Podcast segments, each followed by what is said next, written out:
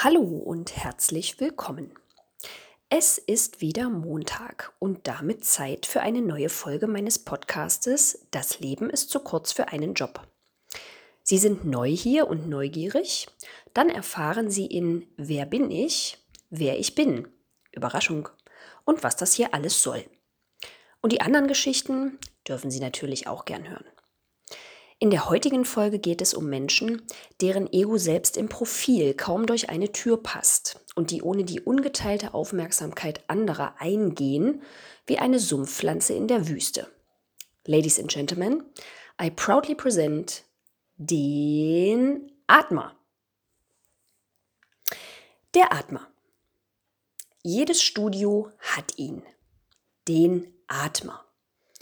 Es gibt Mitglieder, die trainieren und es gibt Mitglieder, die atmen, Klammer auf, und so tun, als würden sie trainieren, Klammer zu. Würde man sie medizinisch untersuchen, hätten sie garantiert das Lungenvolumen eines Pferdes und die Arzthelferin, die das Belastungs-EKG überwacht, eine Frisur wie nach einer Fahrt mit 120 km/h in einem Cabrio ohne Kopfbedeckung. Aber bei einem Muskelfunktionstest würden sie sehr wahrscheinlich naja, abkacken. Der Atmer ist teilweise nicht sichtbar, aber funktioniert das Gehör, findet man ihn problemlos.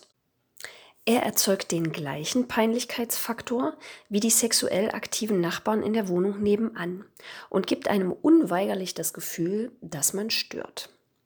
Mitglieder, die neu im Studio sind, stürzen entweder direkt auf die Wahlstöhner zu, um ihnen Hilfe anzubieten, oder informieren verstört die Trainerschaft.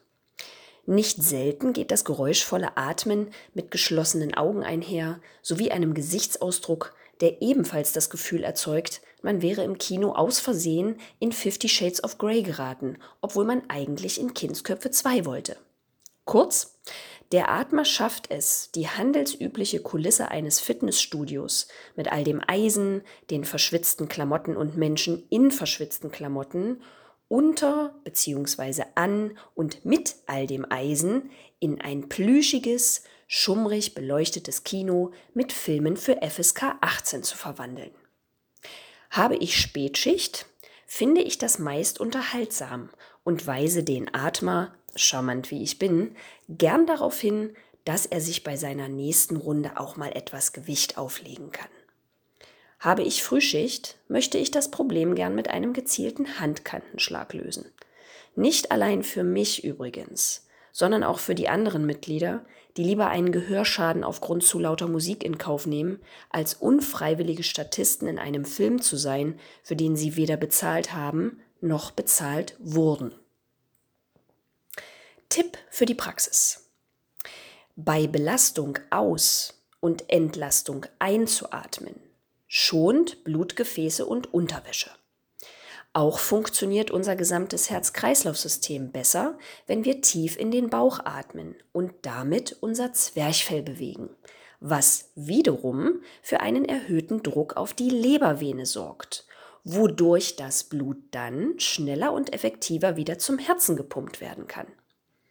Das ist besonders bei niedrigem Blutdruck, schlechten Venen und schwachem Bindegewebe sehr hilfreich. Darüber hinaus verhält sich unsere Atmung, wie alle Hörerinnen dieses Podcasts wissen, die schon ein bis x Kinder geboren haben, direkt proportional zur Belastung. Je größer sie wird, umso stärker sollte man atmen. Jedoch ist das Fitnessstudio kein Ort für Brumpftschreie und Balzverhalten. Listen and repeat. I'll be back. Nächsten Montag mit einer neuen Geschichte aus dem Fitti, dem Konsumtempel, der Küche, von der Bühne oder den sieben Weltmeeren. Ich empfehle mich. Bitte tun Sie das auch und stay tuned.